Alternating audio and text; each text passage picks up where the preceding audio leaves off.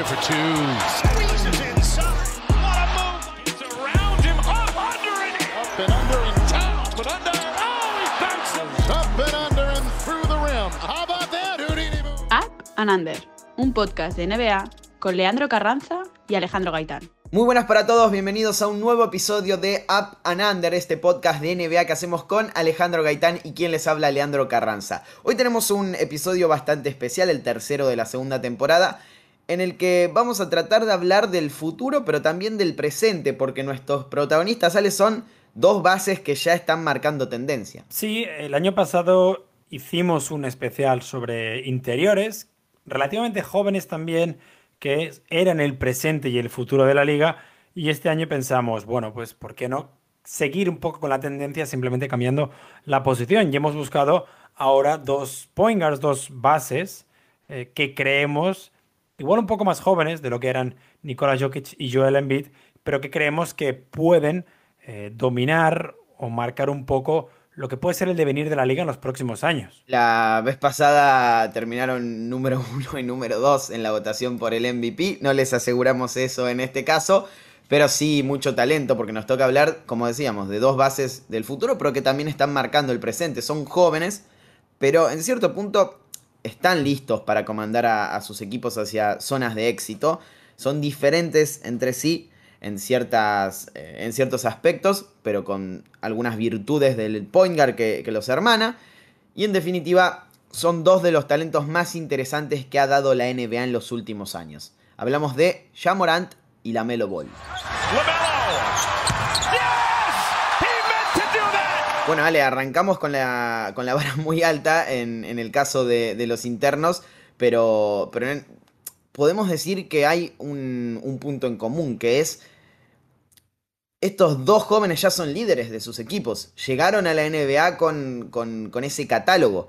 No, no, tuvieron que ganárselo tal vez como Jokic o, o aparecer de, de sorpresa o, o, tener que batallar contra las lesiones eh, para demostrar que era el líder como Embiid, sino que desde el draft en el que fueron elegidos le dieron la posibilidad de liderar a una franquicia y hasta el momento lo han hecho bastante sí, bien. Es cierto creo. que los dos llegan eh, tocados eh, por, por, una varita al draft, al contrario, por ejemplo, de lo que hablabas de Nikola Jokic, y que incluso en el caso de Lamelo sabemos de su existencia mucho antes, eh, principalmente por el marketing de la familia Ball, de, de Lavar, del padre. El de Jamoran es un poco más complicado porque venía en el draft de Zion y siempre estuvo un poco a la sombra, pero eh, su temporada en CWA le hace subir muchísimo hasta acabar eh, saliendo en el número 2 del draft, si no me he equivocado, por encima, por ejemplo, de la Melo Ball, el que yo consideraba que debería haber sido eh, el número uno por, por, talento de la camada. Y es verdad, son dos jugadores que desde el primer día tienen el foco por encima, que se les sigue cualquier movimiento, pese a caer en relativamente dos mercados pequeños, por decirlo así, aunque uno tenga a Michael Jordan como propietario, y que hemos podido seguir eh, prácticamente cada paso desde que llegaron a la liga, lo que es una ventaja porque, lo dices tú, son, son líderes a día de hoy, pero es que vienen siendo líderes desde el primer día. El caso de la Melo, la temporada pasada, sueño rookie, cuando evidentemente consigue eh, el rookie del año, se nota un cambio visceral entre aquellos Hornets de Terry Rozier sin Lamelo y de Terry Rozier con Lamelo en pista. Incluso cuando el propio Lamelo sufre la lesión, la dinámica del equipo cambia. Y para Memphis, justo la temporada después de la salida de Margasol, por ejemplo, eh, una temporada en la que cambian muchas cosas eh, en la franquicia, es la cara nueva que llega a revolucionarlo todo. Y otra vez, desde el primer año, rookie del año también, eh, consigue marcarse o quedarse con esa etiqueta de futura estrella que algunos le ponían y que él aceptó sin ningún tipo de compromiso. Sí es, lo que no quiere decir que eh, esto de, compararlos en, liderazgo y, hermanarlos en ese sentido, no quiere decir que tengan disposiciones similares, sí son dos mercados pequeños, pero el entramado deportivo es diferente. Y es básicamente un, una cuestión de características. Creo yo que podemos arrancar este análisis por ese lado, por la configuración de, los rosters que nos van a decir en cierto punto qué es lo que necesita cada jugador, en este caso la Melo Ball y, y Jamorant, para ser exitosos, o al menos lo que creen las franquicias que necesitan luego de haber vivido una o dos temporadas en el caso de Morant con em, cierto éxito, pero también con, algunos fracasos en, algunos puntos específicos de, la configuración, la conformación del plantel. Y, teniendo todo eso de background, podemos saber que la franquicia al menos piensa que esta es la forma de, armar a, la Melo Ball y a, y Morant para que su equipo sea exitoso. La gran diferencia que, veo al principio de, de esta temporada 2021-2022 es en las parejas que les han buscado. Si bien repetimos, repetimos perdón, que es un, son mercados pequeños y tienen obviamente esas eh, limitaciones que tiene cualquier mercado en, la NBA que no sea eh, Los Ángeles, Nueva York o, Calif o San Francisco. Me parece que han hecho las cosas bien. Primero y principal, han hecho las cosas bien en torno a sus figuras. Con lo que pueden, la narrativa es diferente para ambos. En el sentido de que, no sé si, coincidís conmigo, Ale, a la Melo Ball le han buscado martillos. Creo que la gran diferencia con, con Jamorant es esa. Le han buscado jugadores que sean capaces de definir cerca del aro. Varios de ellos tienen triples. Eh, y, mm, obviamente han buscado también tiradores porque cualquier base de la actualidad los necesita. Pero han buscado a Kelly Oubre Jr., han buscado a Mason Plumley, han mantenido a, Miles Bridges. Eh, y, obviamente eso responde a una característica del, base que es eh, que tiene una capacidad muy grande para encontrar a, sus compañeros cerca del aro. Del otro lado, creo que a Jamorant le han buscado algo diferente, le han buscado tiradores a más no poder y han mejorado notablemente la plantilla en ese sentido, que era uno de los grandes problemas que tenía Memphis y que, mm, y que quizás no es una cuestión de búsqueda de fichajes, sino más bien de invitar a, los jugadores que ya estaban a, desarrollar esa, faceta. El caso más claro obviamente es Desmond Bain, que ya lo venía haciendo a la perfección, pero que ahora se ha ido a los 7,7 triples y está siendo el segundo máximo anotador del plantel, pero de Anthony Melton lo mismo, Janet Jackson Jr. también.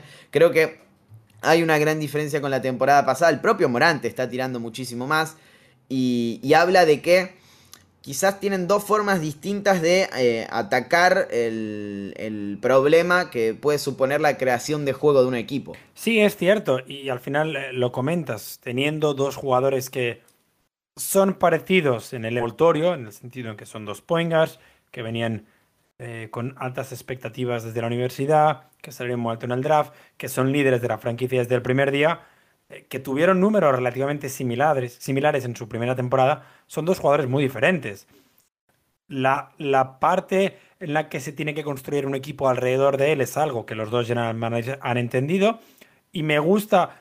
Mentira, no me gustaba originalmente lo que estaba haciendo Memphis, porque no me esperaba este Yamorambe salida. Es verdad que van tres partidos, seguro que para cuando la gente esté escuchando este ya ha habido un cuarto y seguramente el podcast no sirve para nada, pero en, estos tres primeros partidos ya Morán está demostrando que lo que ha hecho Memphis tiene sentido. Cuando yo, y te lo comentaba antes, me sorprendí mucho de ciertos movimientos em, que la franquicia hizo. Al contrario, creo que Charlotte desde el primer día se veía que iban a rodear la Melo de cosas que podían mejorar las prestaciones del base. La principal, o el principal movimiento que ninguno nos sorprendió fue dejar salir a Devonte Graham. En ese aspecto, es darle sí o sí la titularidad.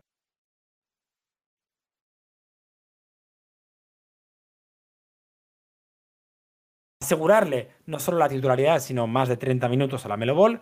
La decisión lógica, la decisión correcta, una decisión que cualquier ejecutivo de la NBA podría haber hecho.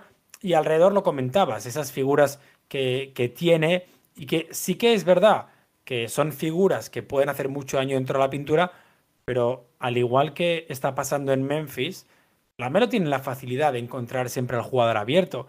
Igual no están tirando tan bien como, como están tirando los exteriores de Memphis, que eh, seguramente sea la gran sorpresa hasta el momento, pero tienes a Kelly Obre Jr. y a Miles Bridge por encima de los 7 triples, tienes otra vez a Gordon Hayward tirando al 40%, Tienes a Cody Martin, que lo poco que ha jugado está tirando casi a un 40% también, por lo que da la sensación de que pueden llegar a demoler como un martillo desde las dos maneras. La pareja la Melo Ball eh, Miles Bridges parece echar un laboratorio, es, seguramente una de las mejores parejas que hay en la liga y al nivel, em, al, nivel al que están, yo creo que eh, seguramente se lo podríamos encontrar Trey Young con alguno de sus interiores eh, en Atlanta, John Collins, Clint Capella, puedes elegir quien quieras, y muy poco más. El, el dúo que generan Miles Bridges y la Melo me parece algo que deberíamos estar mirando los próximos seis años. Y luego, en el caso de Memphis, que, sí que te lo comenté el otro día y me ha costado más verlos porque no tenía tantas expectativas en ellos, las sorpresas es que están jugando todos muy bien. Y es verdad que igual Charlotte es más que intento titular núcleo duro y Memphis parece un bloque sólido desde Jamoran hasta el 5, hasta Steven Adams, pasando por comentabas, de Anthony Melton, Zaire Williams, un, ex compañero de, de Bronny, em, Desmond Bain, un jugador que me duele mucho que lo haga muy bien, a falta, por todos recordemos, a falta de que, primero, Brandon Clarks empiece a jugar como debería jugar y luego la llegada o la vuelta de Dylan Brooks, que hizo un final de temporada espectacular, y da la sensación de que sí, al final han hecho los deberes eh, de manera excesivamente buena y que le has dado exactamente lo que sabías que el Jamoran de 2022, un Jamoran que nosotros no habíamos visto, pero que igual ellos sí, necesitaba. Sí, es verdad que son dos jugadores muy parecidos a la hora de eh, poder combinar esa capacidad de tanto encontrar al hombre libre en, la, mm, en, el perímetro como eh, facilitarse, facilitar las cosas a, a los internos. Aún así yo creo que en este arranque se están, se están diferenciando un poco en, cómo generan para el resto en ese sentido. Quizás es como, como mencionás vos, por una cuestión de, configuración, de lo que han tenido a mano, o de que hay ciertas parejas que funcionan mejor que otras y, han eh, explotado ese, ese, esa conexión, esa unión. Pero también por una cuestión de, contextura física, creo que Morant, al ser más fuerte, es un base que se permite penetrar y sacarle ventaja de eso a, bueno, a, colapsar la pintura y, sacar la pelota para, el perímetro. Mientras que Ball, al tener tiro, es capaz de, mm, engañar a la, defensa y permitirse o, bien jugar una flotadora o una layup y, a ese juego los internos eh, lo mejoran básicamente. Por eso creo que se da esto de que de 27 asistencias de la Melo Ball, 10 sean al triple solamente y, 17 sean eh, dobles, mientras que Morant tiene un 57% de sus asistencias que son al triple. Eh, es básicamente apuntar al, al, a la principal virtud del jugador y en este caso creo que si hay que de alguna manera diferenciar estos dos bases desde el inicio, quizás desde lo más em, visible, es que obviamente le sacan, se sacan una diferencia, o mejor dicho, Jamorant le saca una diferencia a la Melo Ball desde el físico, por, por su fuerza, por su explosividad, por su, su músculo.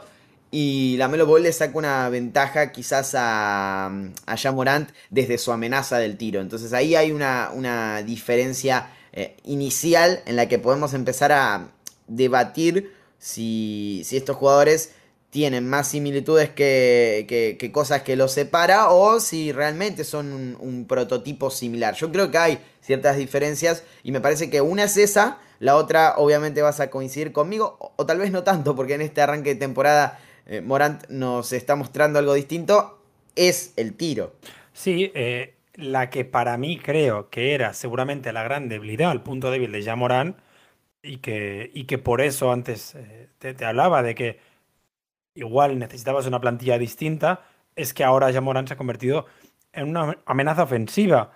Es cierto, es cierto que el año pasado, por ejemplo, podíamos haber hablado de que la Melo Ball era superior a Jamoran en el tiro, que este año Jamoran se planta con un 44%, si no me he equivocado, en, en triples, 44,4% en triples.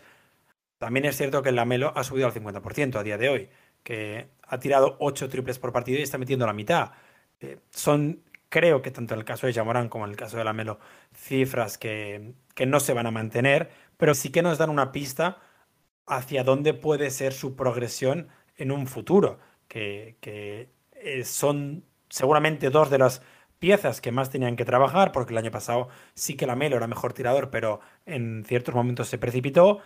Jamoran era un jugador que abusaba mucho del juego en la pintura por un tema de que no tenía esa capacidad de tiro y porque era uno de los mejores finalizadores dentro de la pintura también.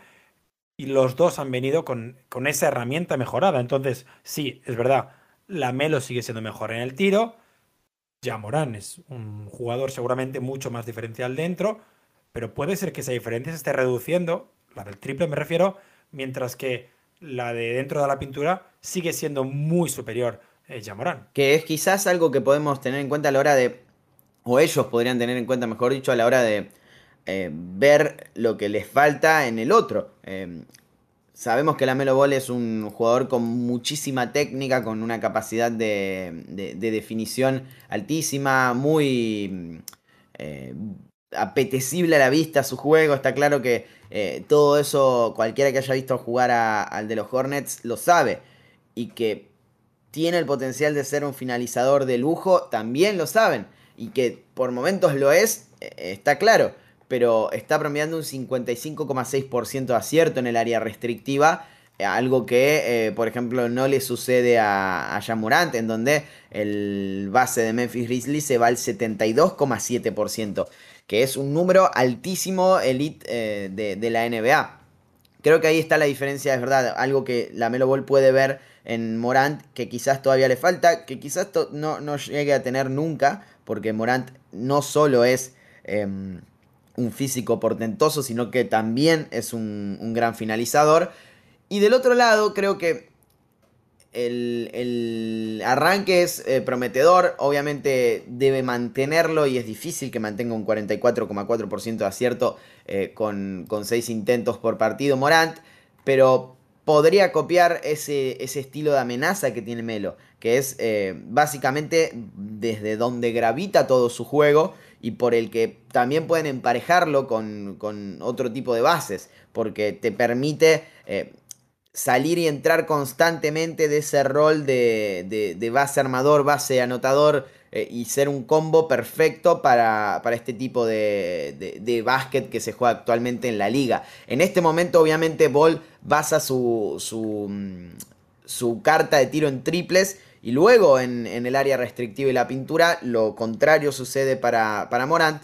Pero todo indica que eh, están haciéndola mucho más homogénea, más completa y no hay ya tanta diferencia en lo que podemos ver en una carta de tiro y en otra, más allá de que obviamente es eh, notable el porcentaje que tiene Jamorant en, en el área restrictiva y tiene grandes chances la Melo Ball de sostener un, alto porcentaje de acierto que, sea superior al de Morant en el triple. Pero me parece que son dos cosas que uno podría sacar del otro. También, y eso es una sensación personal, ¿eh? pero en el caso de la Melo Ball me parece un jugador que es muy estético, eso es, una evidencia, eso no, es la parte personal todavía, pero que a veces abusa de la floritura, lo que en el pase genera eh, admiración, es uno de los jugadores con una mejor capacidad, con un mejor eh, capacidad de pase, eh, con, mayor visión del, del, compañero liberado, pero que también tiene el abuso de la floritura cuando está penetrando a canasta. Algo que, por ejemplo, si lo hacías en la liga australiana, no había ningún problema. Si lo hacías en la Liga Juvenil de Lituania, no hay ningún problema. Si lo haces, como es el caso esta semana, por poner un ejemplo, delante de Robert Williams, pasa. Pasa que te vas a llevar un tapón o vas a fallar seguramente. Porque esto es la NBA y aquí están los mejores jugadores. Aquí o eres efectivo, como es Jamorant, seguramente uno de los exteriores más efectivos dentro de la pintura, o lo vas a acabar pagando. Algo que creo que el año pasado ya hablamos de ello, de la poca eficiencia de la Melo Ball dentro de la pintura y que seguramente sea el gran punto a trabajar. Es verdad que este año es su segunda temporada, que, le queda mucho para mejorar y que seguramente dentro de ese rango de grandes pasadores, donde podemos poner a Ben Simmons, donde podemos poner a Trey Young, incluso Luka Doncic, James Harden, es de los jugadores, seguramente con Luka Doncic, que mejor aspecto tiene en su segundo año.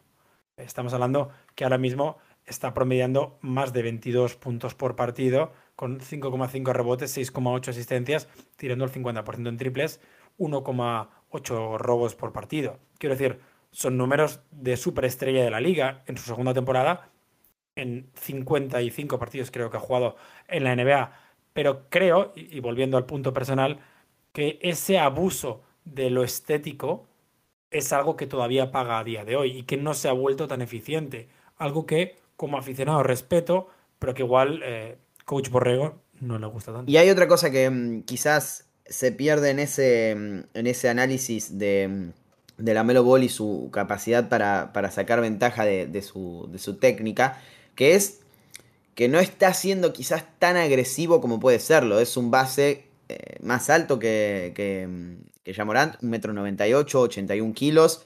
Y mm, más largo, obviamente, más... Eh, no sé si decir más técnico, quizás sí. Tiene más habilidad para mover el balón, eh, un mejor manejo, pero la, realidad es que Jamorant es de élite también. pongamos que están parejos. Pero la gran diferencia es que las penetraciones a canasto de la Melo básicamente terminan o en flotadoras, o en bandejas, o en alley-oops, o en pases al triple, pero muy pocas veces en faltas. 1,8 intentos tiene mm, el jugador de los Hornets en esta temporada y los anota todos, es decir, es un grandísimo tirador de, tiros eh, libres, probablemente con un potencial 85-86%. Eh, en, volumen hablo, pero no, no, va a la línea de libres. Y eso habla de que no está siendo agresivo, de que quizás em, no, está sabiendo utilizar bien el cuerpo. Eh, en, una temporada en la que obviamente las faltas están vistas con otra lupa, pero las penetraciones son básicamente donde nunca eh, hay problemas para, para, pitar. Entonces, a diferencia de, de Ball, Morant está en los 7 intentos por partido con un 81% de acierto. Y ahí quizás hay una gran diferencia, eh, digo, está la gran diferencia entre sus 35 puntos y los 22,8 de Melo. ¿Crees que con el físico que tiene puede llegar a, alcanzar un, promedio de, tiros libres por lo menos constante y, no digo de élite de la liga, no, no quiero que sea James Harden, pero sí eh, cercano a los 6. Más, incluso, debería, debería conseguirlo. Primero porque se tiene que volver, lo decía, es mucho más agresivo, sobre todo porque eh, el otro día lo veíamos eh, en el partido contra los Celtics, el, último que jugó mm, Charlotte, como le era muy fácil conseguir superioridades contra jugadores como Dennis Schroeder o como Peyton Pritchard, y cuando era Marcus Smart quien salía a defenderle, le era muy fácil generar una ventaja por velocidad. Entonces tiene ese abanico de que lo puede hacer por arriba, lo puede hacer por abajo, lo puede hacer por velocidad y a la hora de penetrar es muy rápido, pero a la vez tiene una potencia de salto muy buena. Eh, no, no creo que la valoremos lo suficiente porque no la usa, pero si juntamos todo eso, la Melo tiene la capacidad de una vez se vuelva un jugador agresivo, conseguir ir a la línea con, cierta facilidad. Y de hecho, eso es lo que generaría no cortar esa diferencia de, puntos con, con Jamorán, porque ahora mismo lleva 12 puntos más y son solo 6 tiros libres, pero sí que le pondría en esa élite que creo que son 26, 27 puntos. Ese 27-8 creo que debería ser el objetivo de la Melo Gol, por ejemplo, la temporada que viene. Creo que es un jugador que si bien no estará en la terna por el MVP, salvo que Charlotte se convierta en un equipo contender para la próxima campaña, creo que sí que puede estar en conversaciones no solo por el All-Star, sino por ser All-NBA. Es un jugador especial, por definirlo con una palabra que, sea vaga, pero que categorice muchas cosas, y, los tiros libres deberían ser eh, el objetivo siguiente a mejorar, siempre con eh, lo que hablaba antes, con, con trabajando al mismo tiempo la agresividad en la pintura. O sea, ¿vos crees que es un jugador que puede mantener estas estadísticas que, por ejemplo, está promediando por 36 minutos, 28 puntos, 8 asistencias? Es un jugador de cercano al 30-10, para abajo, obviamente, porque estaríamos hablando de algo eh, de, una elite superior a, la que han llegado muy pocos jugadores, pero sí a, unas cifras cercanas a esas. no este año, me, sorprendería que lo hiciera este año, igual lo hace, pero, pero sí que creo que es un jugador que debería estar en esa, en esa línea estadística, porque es un jugador que tiene la capacidad física y luego sobre todo algo que no tienen los jugadores, que es la capacidad mental, el IQ de jugar al baloncesto a un ritmo que seguramente mucha gente todavía no está preparada. Eh, esos pases de, de béisbol que hace, esos outlet pases que, que, Kevin Love puso tan de moda en la NBA, para él son pases sencillos. Y, la mayoría de ellos los pone en la mano de Gordon Hayward, de Miles Bridges, de quien sea el receptor. Y son pases de una complejidad abismal porque tienes que hacerlo por encima de ocho jugadores que miden en un promedio de dos metros, por lo que, por lo que es muy complejo.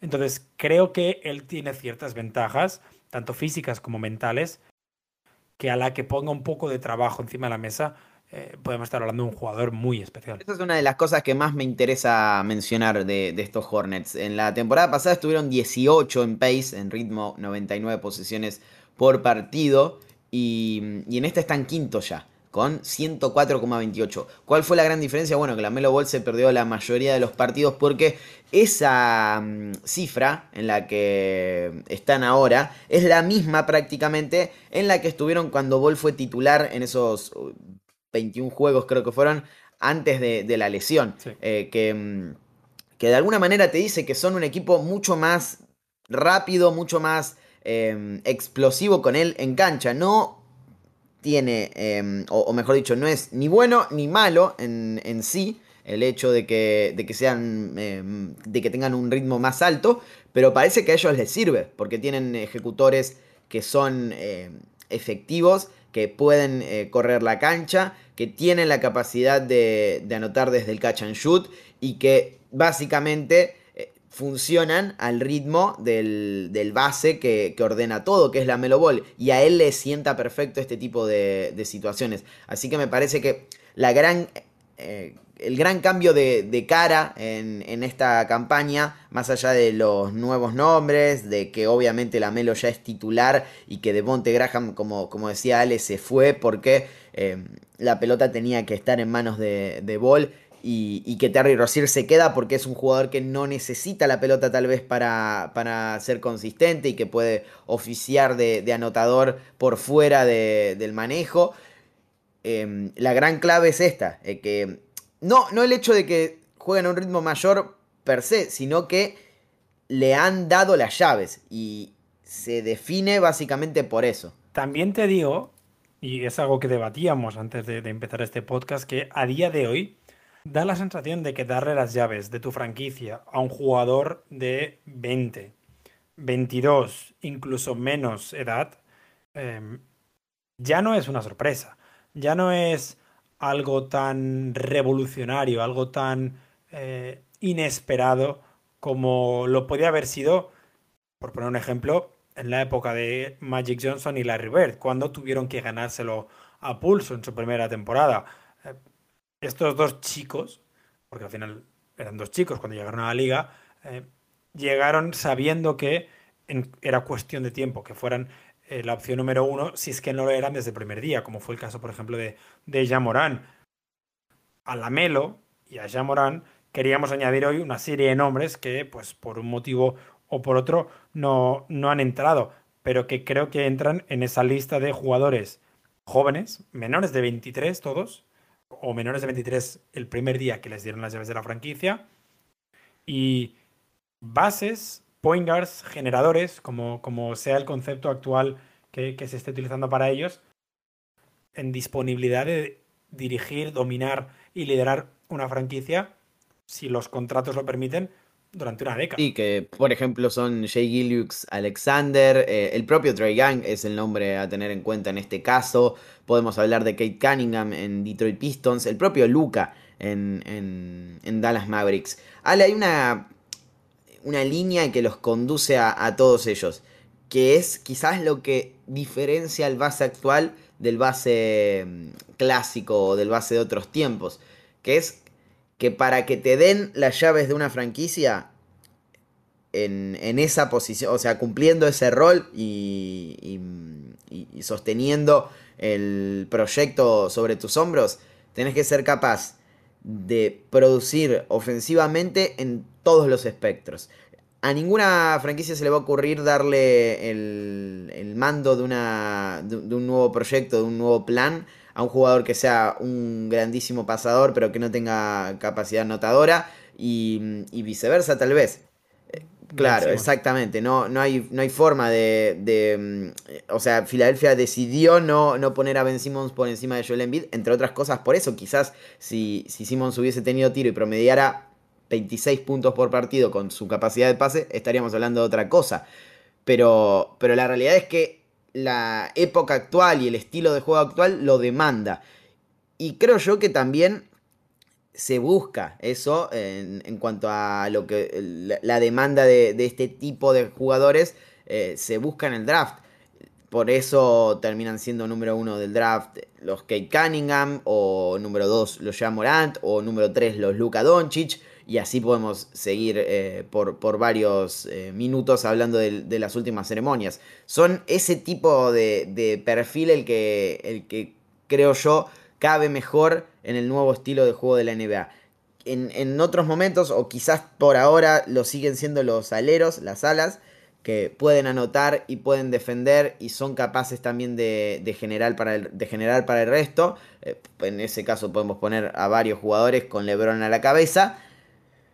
Pero quizás esté virando para, para el otro lado. Podríamos discutirlo porque alguno me dirá, para mí Luka Doncic no es un base en, su fisonomía, en su forma de, entender el juego. Lo es, claramente, pero quizás en su... Tampoco lo era más. Claro, exacto. O sea, eh, creo que esa, mm, esa transgresión, esa ruptura, esa revolución de Magic Johnson es cada vez más, eh, más tradicional en la NBA actual y, se borraron un poco las fronteras de lo que tiene que ser un base clásico, de lo que debe ser un point guard, de, las funciones que tiene un, jugador al que se le dé ese rol.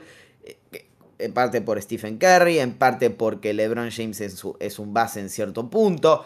Y, y, como resultado tenemos esto, tenemos este tipo de jugadores que puede ser catalogado como combo guard eh, eh, en, el afán de ponerle un ponerlos dentro de un casillero, pero que pueden hacer prácticamente todo en, el espectro ofensivo. Es cierto, es cierto que a día de hoy necesitas eh, abarcar, digamos, todas las semánticas del, del, ataque en el baloncesto moderno si quieres formar parte, no formar parte, si quieres liderar un, proyecto. Si no, lo que puede pasar, con todo el respeto del mundo, es que te quedes en Lonzo Ball, en un jugador que le costó mucho desarrollar ofensivamente y quizá eh, igual el año pasado fue su mejor temporada, que sí que a, nivel defensivo, lo está demostrando en estos cuatro partidos con Chicago, puede ser un jugador diferencial, pero que nunca llegará a tener las llaves de una franquicia como lo han tenido o como lo van a tener los protagonistas de los que estamos hablando hoy, como lo van a tener Jamoran, como lo va a tener eh, la Ball o Shai Alexander, Kate Cunningham, Trey Young, Luka Doncic y la lista puede seguir y seguir. Es el caso perfecto de un jugador que igual fue elegido con, con la misma intención y que a mitad de camino se quedó. Si bien no es tan ineficiente en ataque como Ben Simmons, tampoco es tan eh, un potencialmente demoledor en el pase como Ben Simmons, por, ponerlo claramente, ni, ni, buen defensor, siendo élite, pero Lonzo Ball me parece un jugador que se ha quedado en medias entre una cosa y la otra, siempre con la desgracia de que eh, pues te, te trastearon los Lakers y sabías que tarde o temprano ibas a convertirte en carne un traspaso por una superestrella. Pero en ese aspecto estoy 100% contigo y creo que la lista de jugadores en los próximos años que van a salir elegidos en las primeras cinco posiciones del draft y que se les buscará como guards que respondan a todas tus necesidades y que fallen, va a ser muy alta. No quiero hablar de Jalen Sachs porque me parece un perfil muy diferente, eh, pero, pero sí que en los próximos años nos vamos a encontrar con casos en los que va a pasar eso, en los que van a buscar un, un Lamelo Ball, van a buscar un Jamoran, van a buscar un Trey Young, un Luka Doncic, y va a ser muy difícil encontrar un jugador parecido a ellos. Creo que también es un problema en cierto punto de, a la hora de tener que encastrar las piezas. Voy a poner un ejemplo actual. El número uno del draft eh, pasado, no este que. el del 2020. Anthony Edwards. cada vez se discute más si, si su crecimiento en el juego no tiene que ir de la mano con la salida de D'Angelo Russell. ¿Por qué? Porque es un jugador que necesita muchísimo el balón, que es capaz de producir en ofensiva por su cuenta y anotar sus, puntos y, ser determinante en ese aspecto, pero también está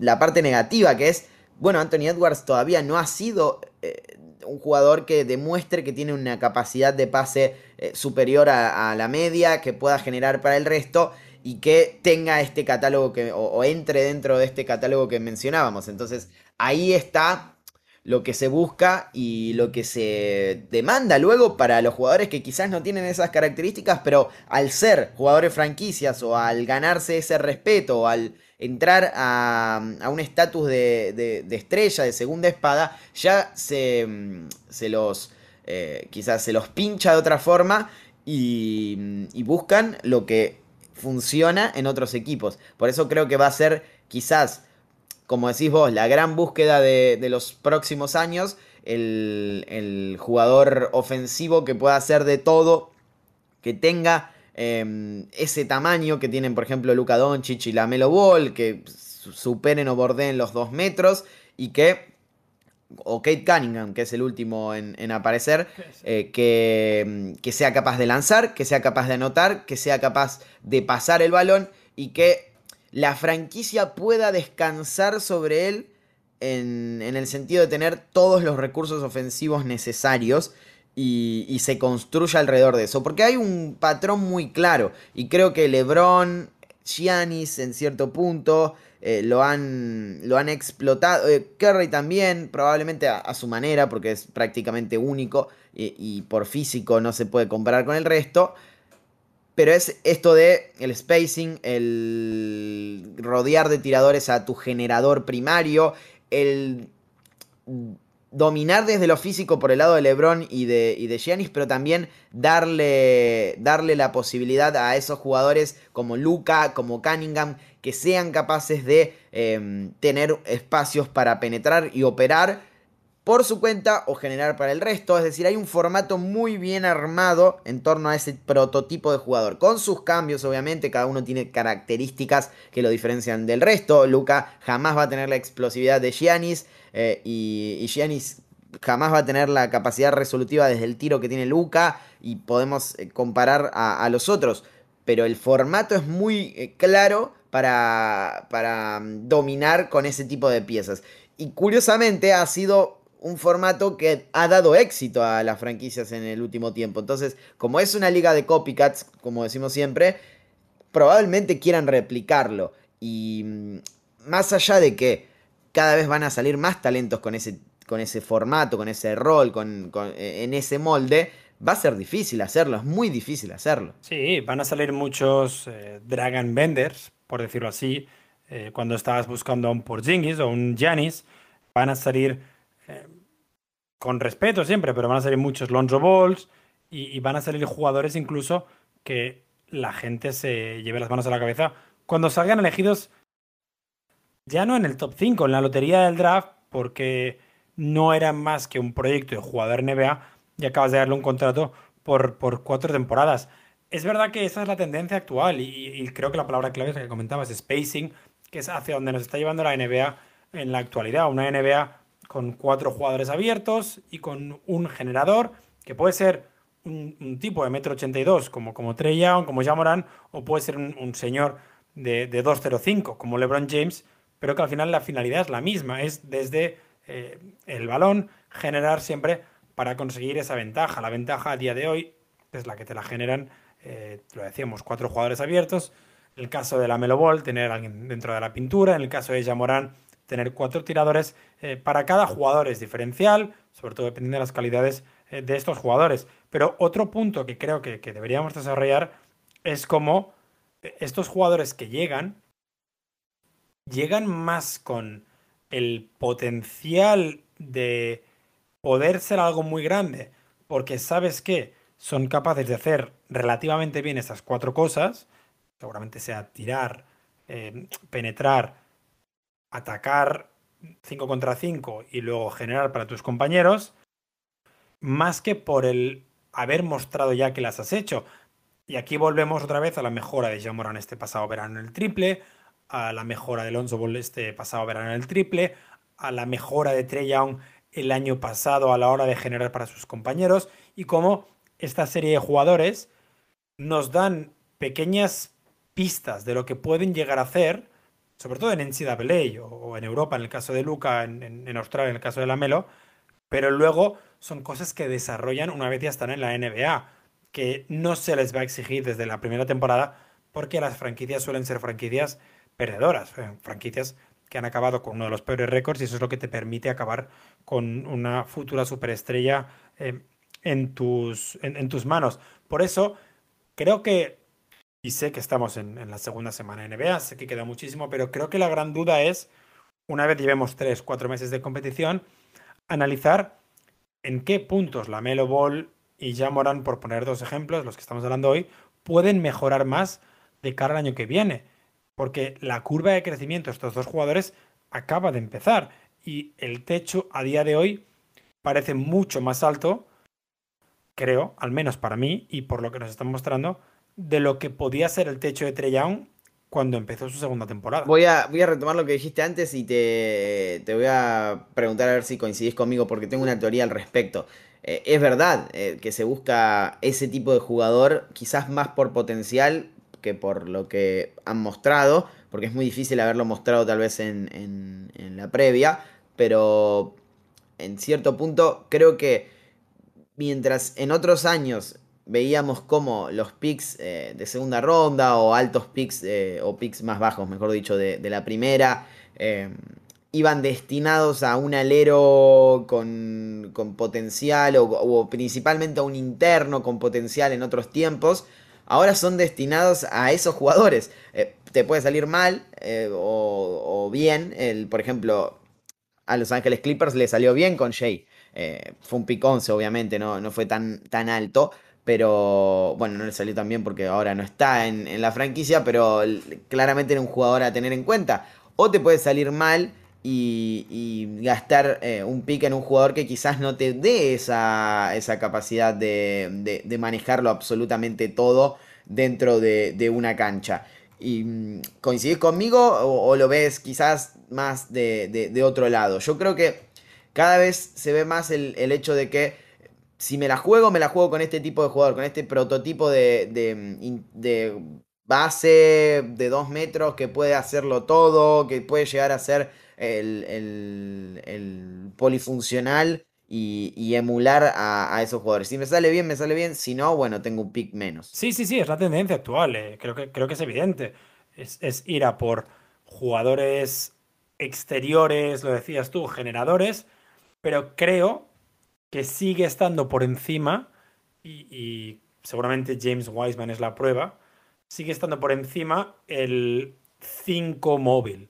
El Wiseman, el Mobley, por poner dos ejemplos de, la última camada, pero sí que al menos ha, relevado a ese power forward de envergadura con capacidad de bote, a ese Porzingis, a ese Janis, a ese Dragon Bender incluso Mario Esonia, por poner otro, otro fiasco en la lista. Pero creo que a día de hoy en la NBA el 5 móvil, el 5 en general, sigue teniendo mayor o mejor etiqueta todavía que, este base. Que creo que también es más fácil encontrarlo. Es más fácil encontrar un Lamelo Ball o, un point guard del nivel de Lamelo Ball que un pivot del nivel de Joel Embiid o Nikola Jokic. Que no estoy diciendo que estén al mismo nivel, pero sí que están diciendo que, igual son la tendencia hacia el futuro o, los espejos en los que estamos mirándonos. Y al final hay, ¿qué? Uno, dos, tres pivots al nivel de Jokic en la NBA. Y seguramente cuando la Melo llegue a su techo, seguirá habiendo debate si es uno de los cinco mejores bases de la liga, porque el nivel es altísimo. Entonces, entiendo perfectamente lo que dices y sí que lo comparto, que ha sustituido a ese, a ese jugador de envergadura, ese, ese wing, ese Scotty Barnes, por ejemplo, pero al mismo tiempo creo que el 5 móvil todavía sigue por encima. Sí, es verdad que, es una de esas búsquedas que, que no va a terminarse nunca porque también supone un, crecimiento notable en, tus capacidades a la hora de, configurar una plantilla, de, pensar en un, en un, posible equipo campeón. Tener a alguien como Jokic, como Embiid, como Carl Anthony Towns, eh, siempre es tentador. Eh, yendo a lo que mencionabas antes, a la pregunta que me hacías sobre eh, la posibilidad de, de, mejorar para estos dos jugadores, creo que es evidente que la respuesta es una sola letra Di, defensa. Tienen que mejorar ambos en la defensa. Quizás más ya Morant que, que Lamelo. Em, por, una cuestión de que Ball ya se ha mostrado bastante más seguro en ese sentido. Es un jugador más alto, más eh, largo. Eh, con quizás una mejor capacidad a la hora de leer líneas de pase. Pero ya Morant es uno de los bases más explosivos que se ha visto en el último tiempo. O sea, puede sacarle mucho rédito a esa capacidad de, de, moverse con, con, agilidad, con explosividad y, taponar, robar pelotas, ser un problema más allá de todas las estadísticas para quien eh, esté marcando.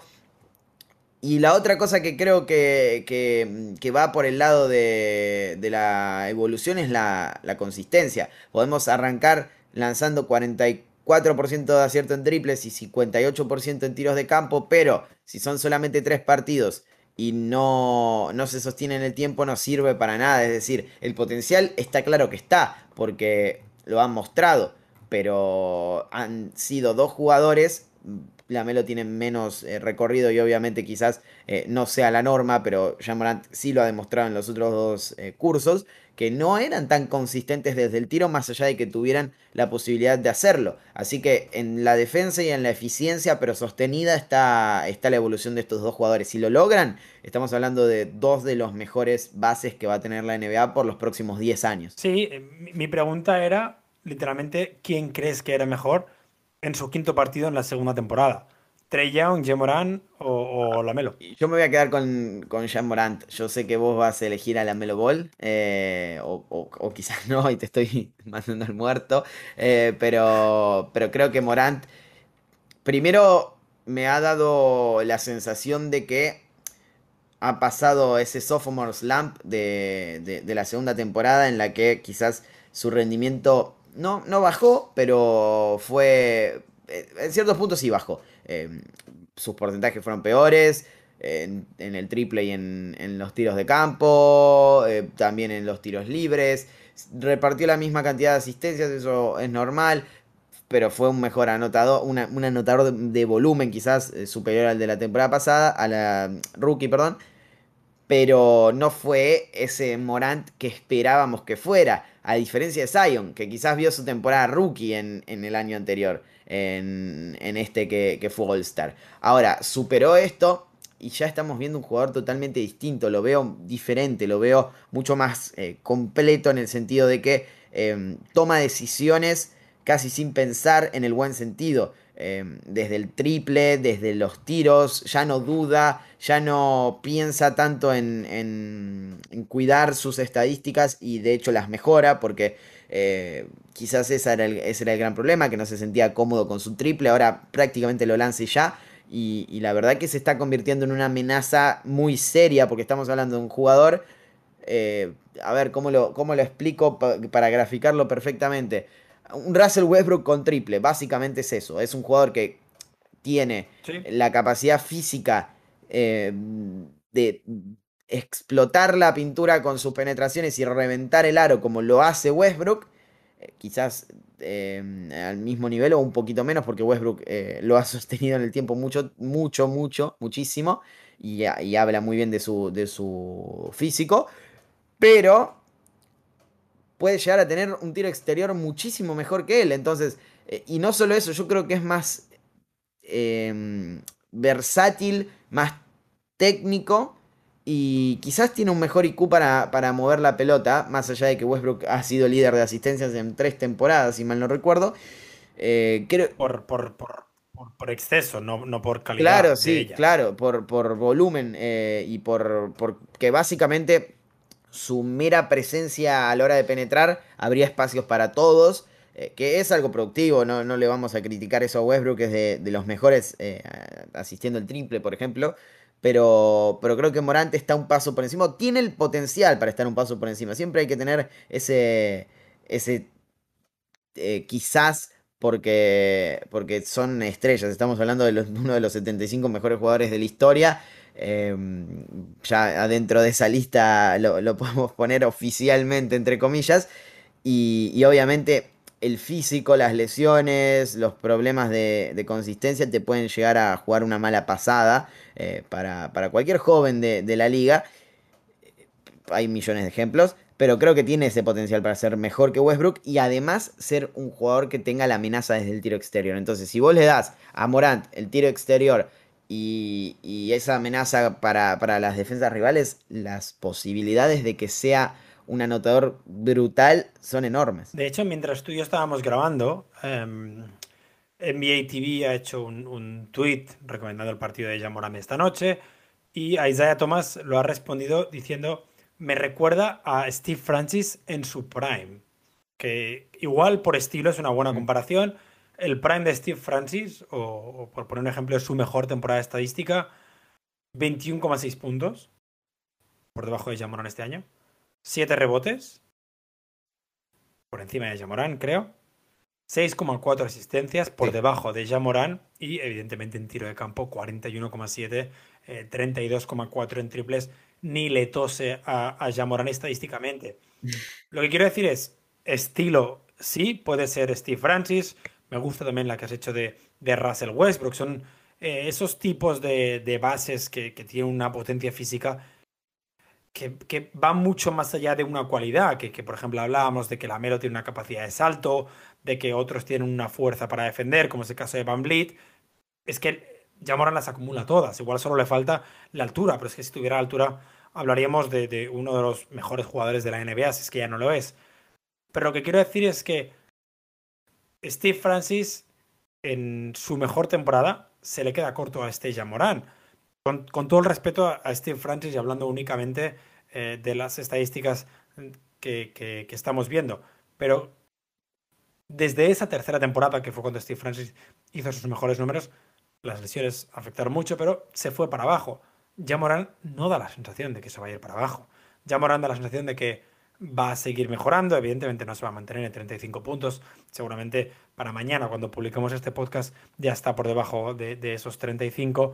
Pero lo que quiero decir es que hacemos comparaciones a día de hoy con jugadores a los que en números ya los ha destronado, por decirlo así. Y que creo que todavía va a seguir subiendo, porque si cada verano o, cada vez que tiene tiempo de mejora se permite tener cambios como porcentaje, como porcentaje de tiro, como porcentaje de triple este año, eh, la, la cantidad de trabajo que ha puesto, creo que nos demuestra el tipo de jugador que ya Morán puede ser. Te quedas con Morante entonces. No, me quedo con Melo.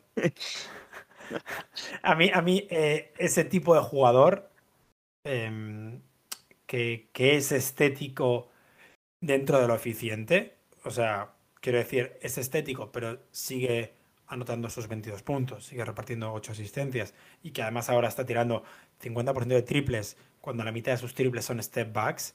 Mm, me puede. Me puede Lamelo por encima de, un Jamoran que visualmente también es increíble y por encima de un Trey Young que me costó bastante empezar a, admirarlo baloncestísticamente por, por la cantidad de tiros libres que, que acumulaba en sus primeras temporadas. Lamelo es una versión mucho mejorada, mucho mejor, muy mejorada de, Jason Williams, mucho mejorada, muy mejorada, perdón, en el sentido en que mejora todos los números y además lo hace de manera más eficiente. Me gusta esa comparación, es eh, muy interesante porque quizás el gran problema que tuvo Williams en su carrera fue eso, fue quedarse en, lo estético y perder mucho de lo, de lo, de lo que tiene que ver con, el impacto y su efectividad en, en los números, pero no por los números en sí, sino por el hecho de que a la franquicia a veces le, resultaba contraproducente. Bueno, la Melo es todo lo contrario. Y quizás haya algún parentesco con Gordon Hayward en ese sentido. Un jugador estético. Em, a su manera, Hayward, obviamente, no, no es eh, alguien que vaya a lanzar un, pase de faja de mitad de cancha, como puede hacer tranquilamente la Melo, pero con una estética en, su manejo, en su estilo, en su tiro, que es muy interesante, que no pierde la eficiencia, no, no deja de, ser eh, un jugador efectivo. Quizás es más sobrio en, cierto punto, pero eh, tal vez por eso se, se funden tan bien y, están haciendo las cosas de, la mejor manera en este arranque para, Charlotte Hornets. Todo lo mismo podría decirse para el lado de, de Jean Morant, que está comandando, a diferencia de la Melo, un núcleo mucho más joven tal vez, que no tiene la presencia de Rozier, de, Hayward, pero sí tiene el talento para, entrar a los playoffs en este año, como han hecho en la, en la campaña pasada. Veremos cuál es el techo de estos dos jugadores, porque la realidad es que parecen no tenerlo y, vamos a seguir muy de cerca su, desarrollo, no solo en esta campaña, sino en los próximos años, porque está claro, Ale, que con la producción de jugadores que hemos tenido en los últimos años, tenemos bases para tirar para el techo. Para tirar y con buen porcentaje. Así es. Nos vemos en la próxima, no sabemos qué tema vamos a tocar, siempre salimos con, con algo nuevo, pero probablemente sea una franquicia, ¿no? Sí, yo creo que la semana pasada hicimos más bien carry, los Warriors, pero era más bien carry, siguen 4-0, de nada.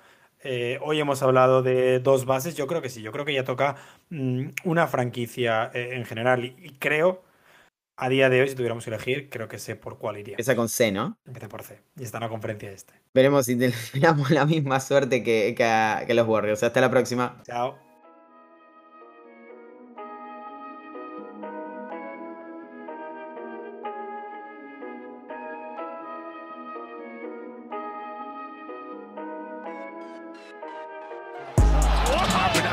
Squeezes inside. What a move. It's around him. Up under and Up and under and down. But under. Oh, he bounces. Up and under and through the rim. How about that, Houdini move? Up and Under. Un podcast de NBA con Leandro Carranza y Alejandro Gaitán.